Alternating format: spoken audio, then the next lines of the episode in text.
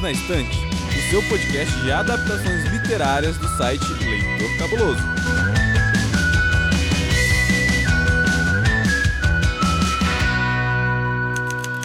Olá, ouvinte, ou melhor dizendo, semideus. Eu sou a Amanda. Eu sou o Thiago. Eu sou a Lud. Eu sou o Daniel. E nós estamos aqui com a nobre missão de falar de deuses, deusas, semideuses, heróis, sátiros, dríades e, e, e tudo que há de olimpiano.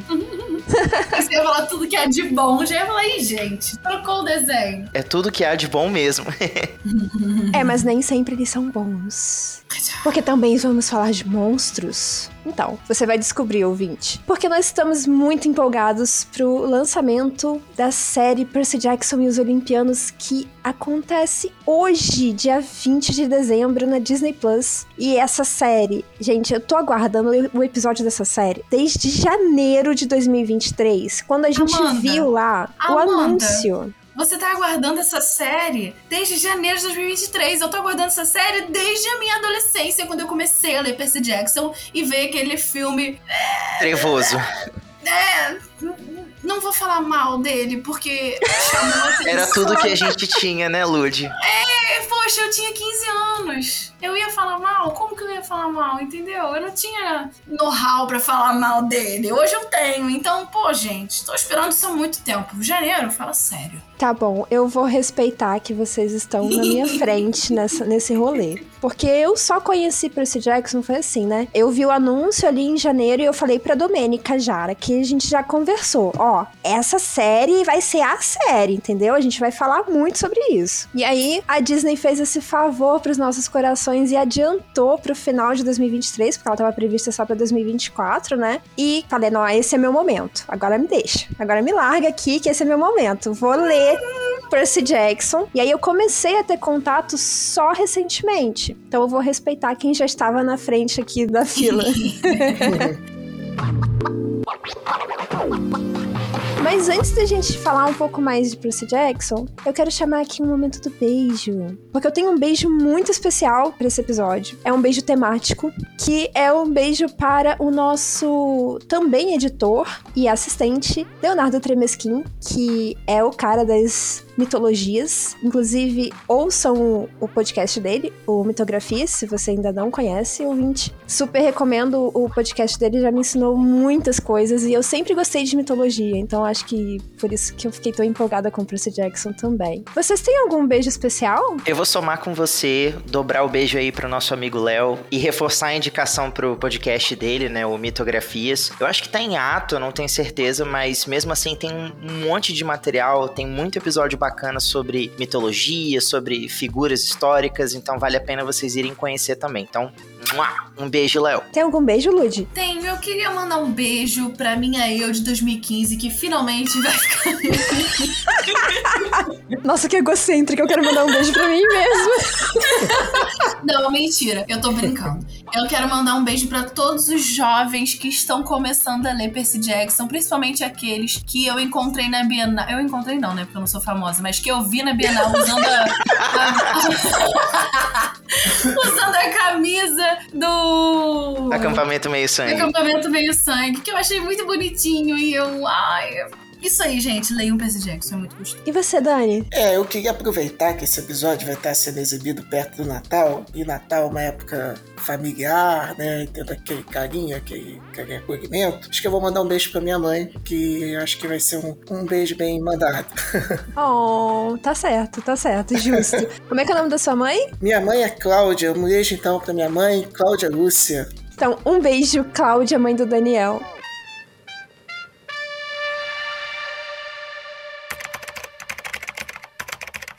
Rick Riordan é um dos autores mais queridos da atualidade. Com seus mais de 30 livros já publicados, nem todos com tradução para o português, todos de certa forma interligados pelas diversas mitologias abordadas, conquistou uma legião de fãs que passou a se sentir representada e acolhida em algum aspecto. Riordan se tornou particularmente famoso com a primeira saga de cinco livros, Percy Jackson e os Olimpianos, sobre a qual este episódio vai comentar. Ah, e aproveite que a Disney Plus disponibilizará hoje, 20 de dezembro, episódio duplo de estreia.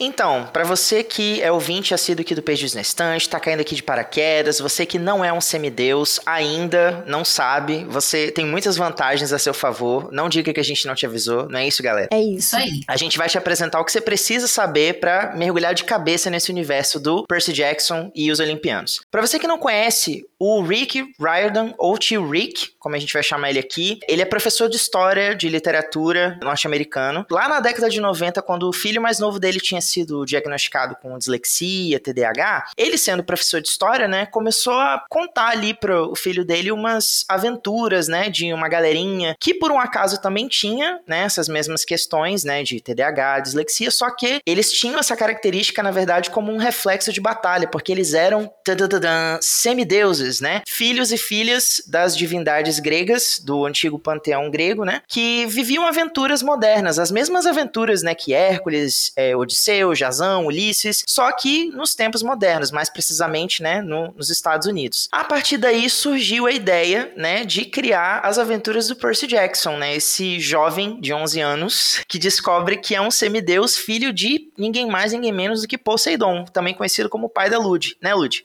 Isso aí. Me sigam os bons. Hoje tá demais. Tá maravilhoso esse mim. episódio, são melhores. Hoje tá cheio das piadocas, ela. O primeiro livro foi escrito pelo Rick em 1994, mas você sabe quando que ele foi publicado? Quem chuta? Ah, 99. 2000? 2005, quase 10 anos depois. Aliás, quase não, 10 anos depois, né, dele ter escrito o primeiro livro, Rick conseguiu publicar então Ladrão de Raios, né, que é o primeiro livro que inaugura as aventuras do Percy dentro desse universo dos semideuses, dos deuses gregos, monstros, heróis, aventuras. Só que o tio Rick não parou por aí. Só um segundo, Thiago. E, inclusive, é esse livro que vai ser adaptado na primeira temporada da série, tá? E Isso o aí. projeto é que cada temporada corresponda a um livro. Lembrando, Nossa. inclusive, que recentemente foi lançado mais um livro que é no mesmo momento ali. Claro, é, vamos, vamos passando alguns anos, né? Mas no mesmo contexto dos Olimpianos, que é o Cálice dos Deuses, que é o último lançamento, né? Que vai ser uma trilogia, não é isso, Thiago? Isso daí. Agora o nosso Percy tá um pouquinho mais velho, né, em relação às aventuras da primeira série dos Olimpianos e agora é uma ele sequência. tá é uma sequência, sim. Que na verdade, gente, o que, que vocês têm que saber que a série de Percy Jackson é o Renaudet da literatura. É o baita de um esquema de pirâmide, assim. Se você se meteu com isso, eu sinto muito, mas você não vai conseguir sair, entendeu? A gente tá aqui fazendo terapia coletiva. São mais de 30 livros que abordam tudo: mitologia grega, egípcia, romana, nórdica, é, e por aí vai, sabe? Até hoje, o Rick tá publicando praticamente um livro novo por ano e as aventuras desses semideuses do barulho não param, não é mesmo? E se você para pra pensar no tamanho da mitologia grega, só a mitologia grega já oferece uma infinidade de possibilidades de histórias que você poderia tirar dali, né? Então é um prato cheio, realmente. Com certeza. Se organizar direitinho, os História nossos tataranetos vão continuar tendo contato com o Percy Jackson. Talvez não Percy Jackson. Talvez os filhos dele. Os netos Os do Percy netos. Jackson. Olha, não me surpreenderia não, viu? Porque o filho dele, que era mero espectador das histórias, também já começou a escrever contos dentro do Riordan verso, né? Então a gente com certeza vai ter novas gerações se aventurando aí dentro da Cacete. escrita. Os caras são Não duvido que no futuro possam adaptar talvez até as religiões ameríndias, né? Caramba, Nossa. já pensou? Eu não sei se vocês sabem, mas o, o Rick, né, depois que ele alcançou esse, esse sucesso editorial todo, ele inclusive lançou um selo de, como é que eu posso dizer assim, apresentação de outros autores de literatura infanto-juvenil que escrevem sobre mitologia. Então, Pô, maneiro. já tem, por exemplo, assim, uma autora indiana que tem uma protagonista que vive, né, aventuras dentro da mitologia hindu, e aí o, o livro vem com esse selo, tipo, Rick Riordan apresenta, aí tem a introdução, a, a historinha, né, da, da personagem e tal, bem bacana. E como eu já tinha comentado, essa série da Disney Plus inicialmente vai adaptar só o, a primeira saga, né, que são os Olimpianos, o Percy Jackson e os Olimpianos, né? Tem várias outras sagas, tem alguns livros também de contos, como o Thiago falou, tem guias. E nessa parte aí dos boxes, né, que são vendidos com as cada saga, é, nós estamos falando da primeira, que o Percy tem apenas 12 aninhos, e eu acho que é interessante a gente ressaltar aqui que ela foi publicada já em três edições e o tradutor é o Ricardo Gouveia e a Raquel Zampil. Assim, o, o trabalho é, é, fenomenal, sabe? Eu, eu, devorei um livro atrás do outro porque a, a escrita do Riordan é incrível. É muito tranquila de ler e é muito gostosinha. Eu fiquei realmente surpresa de gostar tanto. E assim, é um livro infanto-juvenil, porém, não é bobo, Uhum. sabe? É, entendam por bobo aquela coisa, assim, muito infantil que você fica, ai, que saco. Sabe, que adulto não tem mais paciência para ler. Não, é, é muito gostosinho de ler, mesmo sendo infanto-juvenil. Então, eu queria fazer uma pergunta pro nosso amigo, Daniel, que é professor de história, certo, Dani? Isso, isso aí. Uma das coisas que eu acho mais legais na escrita do Rick é que ele pega esses personagens que são muito conhecidos, né, da mitologia grega, romana e por aí vai, só que ele dá uma roupagem mais moderna, né? Eles fazem esses personagens Uhum. vivendo no século 21. Eu queria saber como que você, sendo professor, já, tipo assim, tendo estudado esse contexto, se você curtiu essa roupagem que ele deu, se você acha que isso aproxima essa galerinha que às vezes não sabe muito sobre mitologia, você acha que o livro pode ser interessante nesse sentido, como uma porta de entrada mesmo? Olha, eu acho que é uma ferramenta sensacional, sim, porque além de você aproximar os jovens, porque você traz uma releitura por meio de personagens que são do nosso mundo, porque o Percy Jackson, até os 12 anos, ele era do nosso mundo, totalmente do nosso mundo. Então, Sim. você Aham. aproxima o jovem de uma forma muito mais eficaz com esse universo da mitologia grega, porque ele não se sente tão distante quanto ele poderia se sentir olhando até se ele fosse estudar isso na escola, que ele vai olhar para isso, poxa, 3 mil anos para trás, é algo totalmente abstrato para ele. E Uhum. tem muitos jovens, inclusive, que eram meus colegas de turma na época que eu estudava no no ensino fundamental, que se interessaram por história da Grécia e não só mitologia por causa do Percy Jackson. E Olha que incrível. é, eu acho incrível isso, né? Porque é um impacto que a cultura pop traz em vários pontos positivos, né, para a história e no geral, né? E eu acho muito legal também que o Rick Horda, é, Rick Horda, né? Minha pronúncia não é, não é muito das, me- das melhores. A gente chama ele de tio Rick. Nosso tio Rick, ele, eu acho que ele faz também uma coisa muito legal nas obras dele, que é pegar passagens de clássicos da filosofia grega, como Odisseia, por exemplo, e adaptar passagens desse livro no Percy Jackson.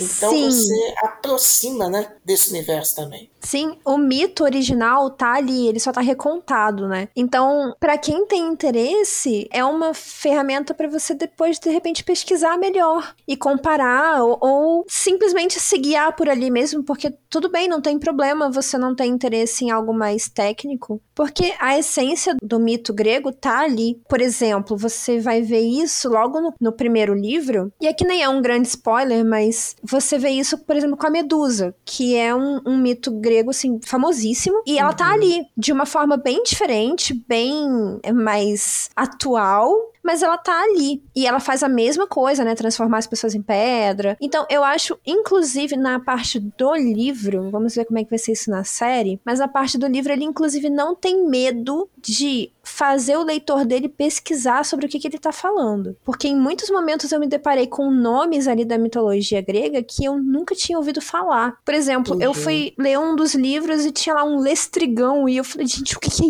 isso? O que, que é um lestrigão? Não, logo a- o primeiro monstro que aparece já é um monstro muito bizarro. Eu pesquisei aqui porque eu não lembrava, mas é conhecido como Fúria. Eu mesma não sabia o que era. E no livro, se eu não me engano, tá com o nome de Erinias, alguma coisa assim. É é uma parada muito estranha. Foi logo de cara, a primeira coisa que eu tive que pesquisar, eu lembro disso. Então, eu acho isso muito interessante, sabe? Porque ele não tá chamando o leitor dele de burro, porque isso é uma coisa que às vezes acontece na literatura infanto-juvenil, sabe? De você dar a informação muito mastigadinha. Não, ele, eles coloca ali, sabe? Tipo, você que lute. Se interessou, você que lute. Vai lá na Wikipedia e pesquisa o que é um lestrigão. Para dar uma, uma, contextualizada melhor, o que, que acontece? Ali a gente, nessa primeira saga, a gente vai ter o Percy Jackson, né? Obviamente. Nesse momento, existe toda uma, uma questão ali que o Percy não tem conhecimento do que tá acontecendo. Como o Daniel falou, ele é apenas um menino, né? Ele é um pré-adolescente, né? Ele tem 12 aninhos, ele tá numa escola e ele é um adolescente problemático. Ele se define como um adolescente problemático porque, como o Thiago já puxou também, ele tem TDAH e dislexia. E especialmente nessa época aí, 1900 e alguma coisa, que o Rick Riordan começou a escrever Percy Jackson, não se tinha muita informação sobre o que era TDAH. Ah, a criança é hiperativa. Ponto, uhum. sabe? Ou pior ainda, esse tipo de criança era taxada de coisas bem pejorativas, como, ah, é burro, ah, é, ele não, não consegue aprender, ele tem dificuldade ele de aprendizagem. Muito bullying. Assim, ele, lendo os livros, você, ele relata muito isso, que ele sofre muito bullying, que ele não se encaixa, que ele se sente deslocado, Sim. que ele tem,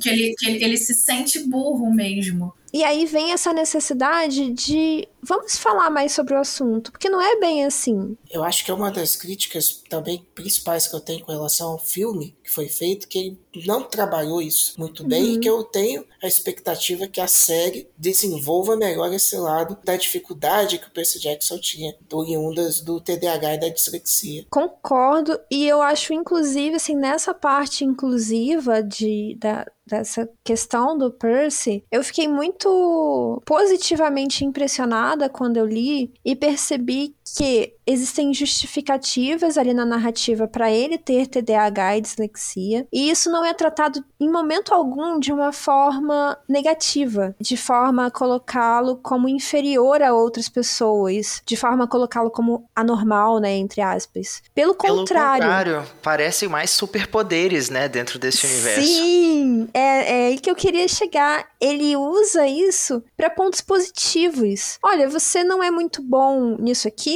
mas olha só como você é excelente nisso aqui, porque justamente você tem TDAH, que é tipo um superpoder que você não sabia usar, né? Então, eu acho isso muito, muito legal. É. E aí, esse, esse menino começa a chamar a atenção de, de criaturas indevidas, né, Lud? Isso aí. Conta pra Cara, gente aí, Luiz, como é que é? Assim, bom, já foi dito, né, que ele tem TDAH e dislexia, então ele sempre vivia muito. Uma das primeiras cenas, que era uma das cenas que eu mais gosto no filme, é dele na piscina e ficando assim, com um pensamento tranquilo, que era o único lugar onde ele sentia paz. No resto do, do espaço, ele tava sempre ou distraído ou muito agitado. Esse livro tem o meu coraçãozinho. O primeiro livro tem o meu coraçãozinho. Bom, como já foi dito, o Percy ele tem TDAH e dislexia né? E ele estuda numa escola que já é uma escola, vamos dizer assim, para crianças problemáticas. Ele já estuda porque já taxaram ele como uma criança problemática. E ele vive assim a vida dele pacata. Ele tem um amigo, o melhor amigo dele que é o Grover, e ele estuda no colégio normal. Aí um dia, numa viagem, ele é atacado do nada, assim, completamente do nada. Vive a vida dele. Imagina, né? Você tá vivendo sua vida aí de adolescente. Do nada, um monstro te ataca. E, e esse monstro, ele tava. Ele, ele era sua professora de álgebra. Tinha que ser de álgebra, né? Não, assim, o próprio. A, a matemática monstruosa atacando a gente. meu, meu pior pesadelo de, de 13 anos. e aí, cara, por um reflexo muito louco, ele mata a professora dele de álgebra. Gente, não façam isso em casa, nem na escola. O Percy começa a chamar muita atenção, então, desses monstros, né? Que, como você mesma falou, são as fúrias. E isso vai desencadear uma, uma série de eventos ali que o Percy não faz ideia do que tá acontecendo, né? Ele só vai seguindo o é, baile. Ele tá, gente, what é, the fuck? A gente sabe quem é o Percy Jackson porque a gente tá lendo o livro, a gente vê a sinopse das coisas, mas ele não sabe. É. ele tá totalmente perdido. Ele, ele vive a vida dele, chega em casa e fala, mãe, o que que tá acontecendo? Aí um dia, as pessoas com que ele conhece parecia é, tem pernas com pelos e, e, monstros e ele acaba matando bichos pernas e é tudo pelos. muito doido. caos, caos, caos. Criança, criança latindo, cachorro chorando. E aí, em um certo momento, ele é mandado para um acampamento meio sangue, que é quando ele começa a descobrir que na verdade as coisas não são como ele imaginava. Ele pode ser filho de um deus. Ele é um dos chamados semideus. E aí, nesse acampamento meio sangue, que ele vai começando a estudar todas essas coisas. E deixa eu fazer um comentário muito pertinente. Aos 12 anos, ele começou a ter esses. É, é, a, a, chamar mais atenção dos monstros. E aí os monstros começaram a caçar ele, por isso ele foi mandado para um lugar, o acampamento meio sangue, pra poder treinar, se proteger, aprender e etc. E, gente, sabe por que, que foi com 12 anos? Por quê, hum. gente? porque é a puberdade. Simples assim. Hormônios. Ah, sim. Eu okay. tenho uma teoria sobre esses 12 aí também. Fala, Daniel. Eu tenho uma teoria porque é o seguinte: se você parar para pensar, dando um pequeno spoiler, né? Mas assim, não chega a ser tanto spoiler porque tá ligado com a história da mitologia grega. A quantidade de chalés que você tem no acampamento também é 12. Nossa, é verdade. Nossa! E bate com a própria quantidade do daquele conjunto principal de deuses gregos, excluindo Sim. os três principais. Então, eu acho que quando ele pensou nos 12 anos, eu acho que ele fez uma relação com isso também. Nossa, verdade. Mas é só uma teoria, nunca li isso em nenhum lugar, é só uma teoria mesmo. Eu acho que vocês dois estão certos. E assim, eu acho que só faltou a gente comentar o seguinte: o Percy tá chamando muita atenção e ele é um protagonista hum, justamente porque ele é um, um semideus um pouquinho mais forte que os demais. E isso se deve ao pai dele. Eu acho que assim, é, é um spoiler, gente, eu falar não o é pai um spoiler, dele. Pelo amor de ah, Deus. Não, ó, Se você ainda não entendeu qual é o pai dele, ouvinte, Dois eu, neurônios. Eu eu tenho uma triste notícia para você. Isso fica muito claro desde o primeiro capítulo, assim, sabe? Quando ele Não, né, é dá uma claro lição pela na... capa. Quando ele também dá uma lição na Nancy Bobo Fett, você fica assim, ah, eu acho que eu sei, hein? De repente ele é filho de Afrodite, o que, que vocês acham? É, pois é. O Percy é filho de Poseidon, assim como nossa querida Lud. E esses três deuses principais, que são o Poseidon, o Zeus e o Hades, que aliás, essa A tríade tríade. é, não é uma novidade em mitologias, né? Esses três deuses são tão fortes, tão poderosos, tão uau, que eles tiveram que fazer um acordo, fizeram uma promessa, eles juraram que eles não gerariam mais filhos com mortais. Porque esses, esses semideuses. Porque esses semideuses que eles estavam gerando eram fortes demais. E isso dava uma desbalanceada ali no, no, no jogo de, de fazer filho com mortal. É, então, eles juraram isso. E aí chega o Percy, né? Tipo, uau, né? Poseidon quebrou a promessa. Gente, Então, esse é um, é um, um start muito forte pro primeiro livro e e pra esse início de série, porque justamente o Percy tem esse estigma do você não deveria existir. Você é, é uma promessa quebrada. E ele, consequentemente, é forte demais. E é demais Só mesmo. que, ao mesmo tempo que ele é forte, gente, ele é bobão. Ele é bocó. Oh, ele é cabeça de alga. Eu ia falar isso agora, um cabeça de alga. Bom, gente, eu quero falar um pouquinho mais dos personagens. Eu vou chamar o assistente pra ele dar umas informaçõezinhas a mais. E a gente volta comentando alguns pequenos detalhes sobre esse mundo. A primeira temporada de Percy Jackson e os Olimpianos é dirigida por James Bobbin e escrita por Rick Riordan, responsável por autorizar todas as modificações que precisaram ser feitas para a adaptação audiovisual, e John Steinberg. Esta temporada contará com oito episódios, aliás, fique de olho, os títulos correspondem a alguns capítulos importantes do primeiro livro da saga, e já temos intenções concretas de seguir firme no projeto de adaptar toda a saga dos Olimpianos. A gente já falou um pouco do Percy, né? Que ele é um cabeça de alga, mas ele tem bom coração. E nós também temos outros personagens principais, que são a Annabeth e o Grover. O Grover já foi citado aqui, que ele é o melhor amigo do Percy. E também não é spoiler eu contar que o Grover não é um ser humaninho normal, né? É só metade ser humaninho. É só metade do Ceramoninho. o Grover é um amigo sátiro. Se vocês assistiram ao filme, vocês já devem ter visto isso também, ouvintes. E o Grover tem essa, é, é, essa proximidade com Percy porque a função dos sátiros é, é localizar os semideuses e guiá-los para que eles sobrevivam a essa puberdade que a Lud comentou. Porque eles começam a atrair a atenção desses monstros, né? E além do Grover, nós temos a Annabeth. O que, que vocês acham da Annabeth? Insuportável. Isso. que isso? Do nada? De graça? Como assim? Amanda, por favor. Lud, por favor. Tiago, por favor. Defenda. Daniel, por Defenda, favor. Ludmilla. Eu ia falar que eu queria que a Annabeth da série fosse alguém bem diferente, postando assim na diversidade, sabe? Acho que ia ser muito legal. Se você bota ali uma menina diferente, sabe? Uma menina que traga, sei lá, traços indígenas ou traços. é, Mas ela é, Daniel. É Daniel, é Daniel. Atendendo seu Não, pedido nesse momento. Então, ouvimos o seu pedido. Pera aí. Que eu confundi com a do filme, né? Do filme é branca, mas Isso. Branca, a série já tem, já tem o- o- os atores escolhidos, no caso, né? Aham. Sim. Ah, sim, show. É porque eu quis fazer um suspense. Ter, né? É meio que pensado assim, esse é um suspense idiota, né? Vai sair no dia da série. É, não faz sentido algum. Ok. Vamos voltar aí pro, pro que eu perguntei da Annabeth. Vai, Lud, defende a Annabeth, por favor, Lud. Não, eu não tô entendendo porque esse hate todo em cima da minha querida, tá?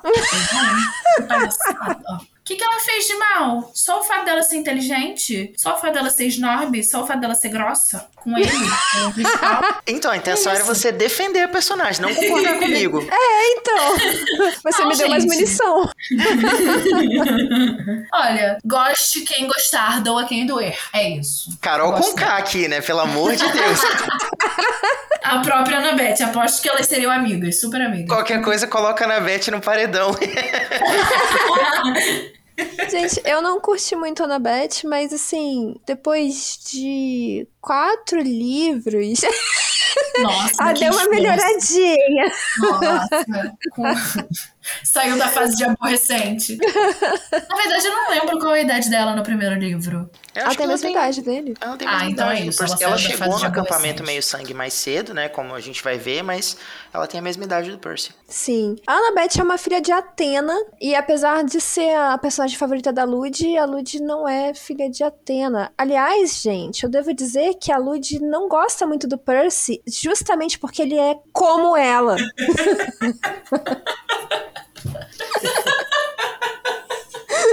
tá vendo? Ela ri porque reconhece.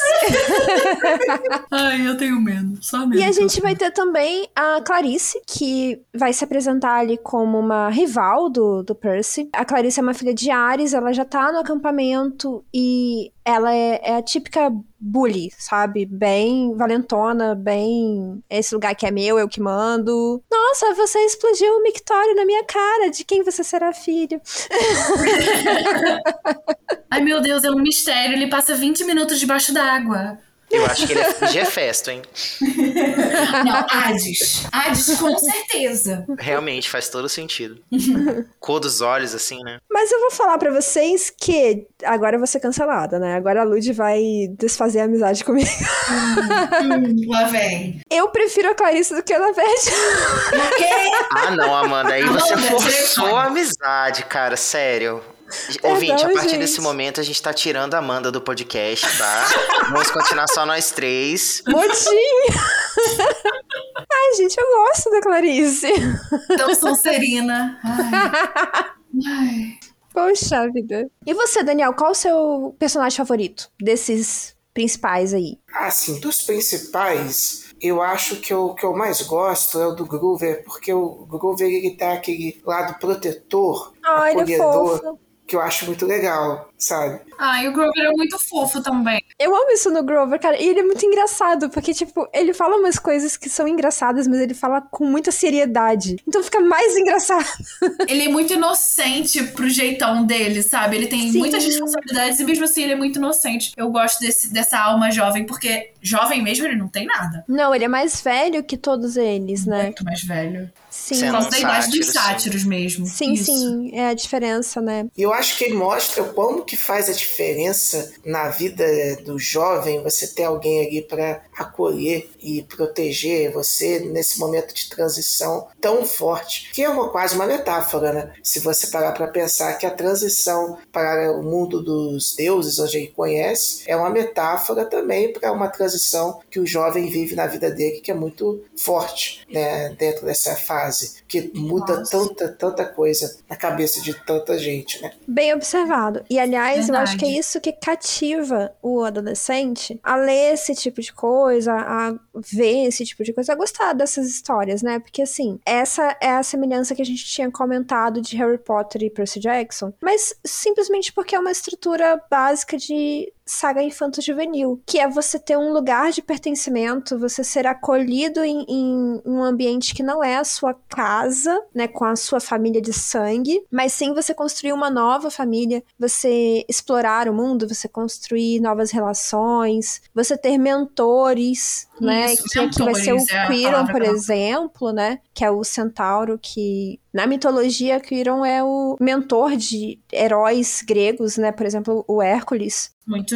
muito poderosos. e aqui ele vai ser o mentor também desses jovens ali, ele é como se fosse um professor no acampamento meio sangue, né? Então tem toda essa identificação que o jovem precisa construir ali com a obra, né? De, poxa, eu também quero um espaço em que eu possa ser acolhido do jeito que eu sou. É isso que pega esses jovens, né? Aí eu gosto muito do, do Grover em especial, porque ele tá fazendo literalmente ali o trabalho dele. E eu acho muito interessante que na. Assim, eu me senti meio, meio mal, meio traída na leitura quando eu descobri que o Grover ele tava ali pra ficar de olho, sabe? Ah, é Uhum. meio que como se ele fosse um espião. Mas eu percebi que o, o próprio Percy não se sentia assim em relação a ele, porque eles acabaram se tornando amigos mesmo. Ele tava ali pra ficar perto do Percy, mas no final de tudo eles acabaram sendo amigos. Eu fiquei meio, nossa, mas ele já sabe há tanto tempo e nunca me falou e tá sempre aqui. Será eu que acho ele que é? é porque o Percy conseguiu ver qual era a intenção por trás disso, que não era Sim, porque o, o Grover ele é muito puro, né? Eu, eu sempre Sim. senti isso. Ele é, ele é tão. Ele é, ele é simples e ele é autêntico e, e puro mesmo. Ele, assim. E não ele é muito focado no objetivo dele. Sim. Então, se o objetivo dele é proteger o Percy, ele vai fazer o que ele precisar fazer pra proteger o Percy. E, e você vê isso também no background ali que a série provavelmente vai explorar. Eu vou deixar o, o ouvinte descobrir esse passado do Grover que faz com que ele seja tão protetor também do Percy, né? E o legal é que, tipo, ele tá ali pra proteger, mas muitas vezes, não raro na verdade, ele precisa ser protegido.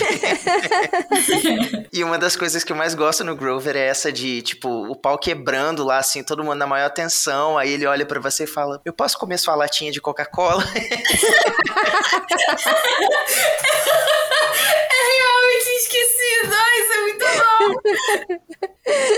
É muito bom. E quando ele fica nervoso, ele começa a comer os guardanapos da mesa. Ele começa a comer coisas, não comidas, mas coisas. e do nada, um. é muito bom. Muito bom. E aí o, Grover vai guiar esses jovens, né, pro acampamento meio sangue, que vamos colocar aqui é um, um lugar que esses jovens com superpoderes, digamos assim, né, podem ir pra treinar, como a gente já comentou, e eles podem desenvolver as habilidades que cada semideus possui, né, relacionada ao seu pai ou mãe lá do Olimpo. E aí, esses deuses que são apresentados é que é, é uma parte bem interessante da série. É ali que o, o Rick Riordan vai brincar, assim, à vontade com a mitologia. E aí ele vai apresentar esses deuses de formas mais modernas, mais descontraídas, os, até mesmo os desafios, né, os, as provações que eles passam também são apresentadas de uma forma mais moderna. E aí você vai ter ali como figuras principais nessa, nesse primeiro livro, justamente a tríade, né? Porque o ladrão de raios, raio, nos remete a Zeus. Deus do céu, da, da eletricidade, né? Das tempestades e tudo mais. E alguém roubou o raio de Zeus. Essa é a premissa do primeiro livro, né? Alguém roubou o raio de Zeus. Quem foi? Ah, bota o herói pra. Ele que lute. Ele que vai descobrir quem foi. Porque sempre foi assim na mitologia, né? Os deuses tretam, eles arrumam um monte de confusão e quem que vai resolver? O pobre coitado do herói. Sim. então. Quem que é... vai resolver? Eles falam, não quero saber, alguém que resolva. É, vocês que lutem, tô nem Gente, aí. Que, que vocês acham de colocar um adolescente que acabou de chegar aqui, de 13 anos, e mais dois amigos, pra resolver esse BO gigante que pode dar uma guerra? E ah, enquanto vai acho que vocês- tá safe. Vai dar certo. E enquanto vocês não resolvem o problema, eu e os outros deuses vão estar tretando aqui em cima, tá incitando o fim do mundo até vocês resolverem, tá bom? É isso, basicamente isso. E aí você vai ter nessa questão do Zeus, do Poseidon que hum, descumpriu o acordo, não é mesmo? Eu não vou falar nada. E do Hades, que vai aparecer em determinado momento também, a gente não vai dar spoiler do porquê. Os três grandes, né? E eles vão ali aparecer com bastante destaque nesse primeiro livro. É, mas também temos alguns deuses que também são importantes ali no panteão, que são apresentados, como por exemplo o Ares, que eu achei a representação dele muito condizente com o que ele realmente seria se fosse nos dias atuais. Tipo, um Apolo motoqueiro, motoqueiro mauzão, entendeu? Malvadão. O Hermes, gente. Ai, cara, eu, eu acho que o Hermes nem aparece no primeiro livro, mas eu preciso comentar que o Hermes carteiro foi a melhor coisa que ele É quase um pleonasmo. é muito bom. Então, esses deuses foram, assim, atualizados com sucesso. É... E aí, Lud já deixou claro que é filho de Poseidon, né? E eu gostaria de saber de vocês se vocês têm alguma afinidade com algum deus, ou s- n- não necessariamente que se considerem filho, mas que achem legal, que, sei lá, nossa, eu tava super querendo saber como vai ser representado, alguma coisa do tipo. Eu acho que a expectativa é que a gente tenha a diversidade, como a gente já percebe, que já vem sendo trabalhada dentro do, do conceito, né, do contexto do elenco, mas eu acho que a expectativa é que os deuses, pelo menos a minha expectativa, né, é que o desenvolvimento dos personagens dos deuses como personagens dentro da série estejam atualizados com o contexto real da nossa vida de hoje em dia. Até porque se você pensar em termos de dramaturgia, é, tudo bem que o filme é ruim, mas não é nem esse o ponto que eu quero chegar. O mundo de hoje, de 2023, é totalmente diferente daquele mundo daquele período de 2010, 2015, né? Então, com certeza, vai ter adaptações aí ligadas a, a, esse- a nossa, a nossa realidade. Por que não a gente não utilizar é, as redes sociais, essa ponte que elas trazem na comunicação para o Hermes, por exemplo? É uma possibilidade. Sim. Não, verdade, perfeito. E qual deus você se identifica, Daniel? Eu não consigo ter, assim, uma, uma um Deus que eu falo assim, caramba, esse é o que eu mais sou fã, assim, nesse sentido, sabe, de admiração. Mas eu sempre gostei muito da questão do Hermes, porque, como eu gosto muito de super-heróis também, ele me lembrava muito o Flash. Até por conta do daquele símbolozinho que ele tinha, né? Que eu dei, dei bem assim, é, as asinhas e tal. Eu achava aquilo muito legal. E eu, quando eu era adolescente, eu achava o máximo, eu achei aquilo muito legal. Aquela cena do All-Star com asas. Assim, Ah. Muito legal. Então aquilo me pegou, de certa forma. Você seria um filho de Hermes, então? Eu acho que sim, eu acho que sim. Embora eu seja uma pessoa que às vezes chegue atrasado para determinados conteúdos. eu vou admitir. Mas faz sentido, porque você é muito comunicativo, né? Você gosta de de estar em contato com muitas pessoas. É, nem tinha Você é pensado professor. por isso. Você é É professor. verdade.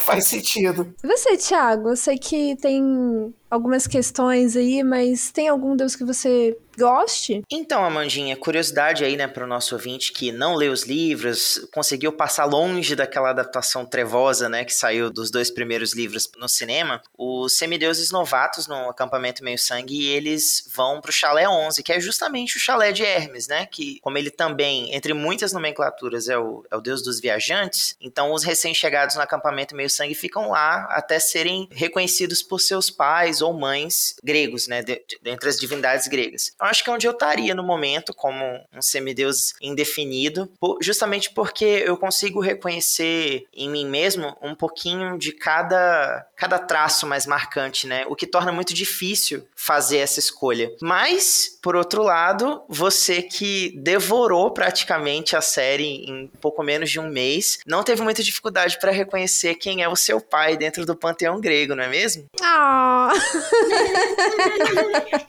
Na verdade, assim, em minha defesa, eu devo dizer que Hum. esta criatura que acabou de falar comigo Hum. me deu um spoiler lá na Bienal, né? Virou pra mim e falou assim: Você é filha de Hades. e eu falei: Eu não sei, eu tô, acabei de começar a ler. e aí ele falou assim: Você tem que conhecer o seu irmão, o Nico. e eu, eu- desculpa aí o, o spoiler, tá, ouvinte? Mas é culpa do Thiago, bota na conta dele. E aí depois ele vira pra mim e fala assim: Não, você não pode pesquisar nada sobre Hades porque você vai ver spoilers. Eu falei, mas você já me contou o spoiler. você já me contou tudo. Eu, eu mesmo, gente, tudo errado na vida, meu Deus. E ele, tipo, não, quando eu falei isso? e foi na frente da Lud, ainda por cima, eu tenho testemunha. Mas sim, eu, eu acredito que o Thiago esteja certo. Eu dei uma olhada, assim, dei uma vasta pesquisada. Eu já gostava de mitologia, né? Então não foi muito difícil eu, eu entender quais eram os deuses e tudo mais. E acho que ele tá certo. Sou filha de Hades mesmo, e é isso aí. Não gostou? Sinto muito. Não gostou que vão todos pro inferno. Ô, louco, que tártaro! Ei, você quer encontrar um mundo secreto de adaptações literárias? Sim, mas onde? Perdidos na Estante. Bom, gente, e qual é a expectativa de vocês pra série nesse momento? Porque assim, assim, a- a- gente, a minha expectativa é, é demais, cara. Eu tô muito hy- hypada. Ai, eu quero romancezinho. Ah, mas é muito cedo. Eu acho também. Vai demorar um pouquinho pra eles Eu abordarem essa questão, eu acho. Eles são crianças. Ah, mas, mas. ah. Eu quero romancezinho infantil, quando, tipo, que eles se olhem e, e, e, e fica vermelhinho na bochecha, sabe? Encosta a mãozinha. Isso, Ai, ela que encosta nele e ele fica, meu Deus, meu Deus, meu Deus, meu Deus, ela tá encostando em mim, meu Deus. meu pai, meu pai, Poseidon, Poseidon. Ludmilla não saiu da adolescência, gente. Não, Ai, gente, esse, esse- é porque esses livros, eles despertam muito. Ah, oi, meu filho. É que a porta tá Até a fechada. gata se ele Mas esses livros, eles despertam muito os sentimentos que eu tinha quando eu era adolescente. Eu lia esses livros e eu ficava, gente, mas é tudo tão. Ai, meu Deus, eles precisam. Eles precisam sentar juntos no cinema. Sabe, não era aquela coisa toda, era só. Ai, eu queria que eles estivessem juntos e, e fossem pega felizes. na mãozinha. Poxa. Fofo. Eu tô com expectativa que seja bem fiel ao livro, até porque a série tá sendo é, roteirizada pelo tio Rick, né? Então, por favor, não me decepcione, tio Rick. Tô muito preocupada. Não sei bem como é que vai ser, não, mas estou, mas, mas estou esperançosa. Olha, eu não gosto de criar expectativa, mas eu tô. Eu tô criando. Eu não gosto, mas toma aqui meu balde. Ah, eu tô bem otimista mesmo. Tipo, pela mesma razão que a Amanda falou, tem o, o tio Rick no roteiro, ele tá acompanhando cada pedacinho, né, do processo de produção da série, escolha de elenco, e deu pra ver pelos teasers que saíram até a data que a gente tá gravando esse episódio, que eles estão muito preocupados com pormenores, assim. Então, o fato de ser uma série, ela poder ser dividida em episódios, dá tempo da gente trabalhar com calma, detalhes que os fãs sempre quiseram ver, sabe? E a gente vai poder mostrar coisas é, é, com um pouco mais de calma, com mais detalhes, os chalés, os monstros, as missões, falas, momentos icônicos, né, desses primeiros cinco livros. E como a Amanda falou, se eles fizerem direitinho mesmo, que eu acho que a Disney super tem capacidade pra fazer, isso aí vai dar cinco, talvez até mais temporadas fácil, assim, vai, vai vingar bonito. Cara, eu acho que vai vender como água. E se levar em consideração a quantidade de livro dessa saga, é, é Grey's Anatomy do, do, do- dos deuses gregos. É Vai o próximo Império sempre. Marvel, né? Da Disney. É, eu acho que o caminho é esse mesmo. E, inclusive, Daniel, já atendendo a sua expectativa, porque aqui é assim, né? Você pediu, já foi atendido, inclusive. No teaser, no teaser que a Disney liberou, já mostra que a questão do TDAH e da dislexia do Percy vai ser abordada. Porque mostra, né, ele lendo, ele tentando ler um livro e as palavrinhas todas emboladas, é. Isso me dá uma expectativa maior do que de assim de acompanhar, de ver como eles vão abordar, do que a questão do romance, porque eu fico às vezes com muito medo de cair em clichês de fórmulas prontas dentro desses formatos, principalmente da Disney, que já que vocês falaram da Marvel aí, parece que vem gostando de se aproveitar de fórmulas prontas para suas produções, né? E mas não acho que é o que vai acontecer nessa série, né? Eu acho que a expectativa é que vai ser um trabalho muito legal, de, de fato. Ah, eu também acho. Também acho, também. Ai, tô doida pra ver. Inclusive, ouvinte, deixe nos comentários o Deus que você gosta, o que você tá esperando. É, seu personagem favorito, nós queremos saber também. E deixe pra gente aí também, inclusive, se você caiu nesse esquema de pirâmide ou se você, por enquanto, ainda tá de boas. É só uma questão de tempo, tá? e a gente fecha aqui com essas expectativas e, e loucos pra entender, pra visualizar tudo isso acontecendo. E ouvinte, eu já deixo aqui adiantado que semana que vem é Natal e você não nos perderá, porque vai ter especial de Natal, sim, vai ter especial de Ano Novo, sim. Suas férias com perdidos estão garantidas. Continue com a gente. Inclusive, deixo a dica para o nosso próximo episódio. Você vai descobrir o tema, mas eu posso te dizer que ela está lá em uma música do Blink-182, I Miss You. Ouça e comente o seu palpite. É isso, semideuses, semideusa. Obrigada pela participação de vocês. Luigi, qual é o seu arroba aí? Fala pra gente. Isso aí, gente. Muito obrigada. Meu arroba é. Peraí, qual é o meu arroba? Muito Não, bom, ponto cara. é verdade. É- Ela é muito Percy. Ai, que ódio. Lu.ferangel no Instagram. E você, é, Daniel? E o meu é arroba Daniel Henriques 97. Então é isso, ouvinte. Muito obrigada por ouvir até aqui. Espero que você curta essa série tanto quanto a gente tá querendo curtir. E espero que ela faça muito sucesso, porque a gente quer falar mais sobre ela. Um beijo. Feliz Natal antecipado para quem vai nos ouvir só depois do Natal. Mas continue com a gente pelas suas férias no Perdidos na Estante. Jingle Bell, Jingle Bell é livro que não acaba mais. Não faz mal, não faz mal. Tem mais na estante. Ok, ok. Foi uma rima justa. Você acaba de ouvir o podcast Perdidos na Estante. A apresentação foi de Amanda Barreiro, Ludi Ângelo, Daniel Henriques e Thiago Augusto. A pauta foi da Amanda Barreiro. A produção é da Domenica Bentes. O assistente é o Leonardo Tremesquim e a edição é do Ace Barros.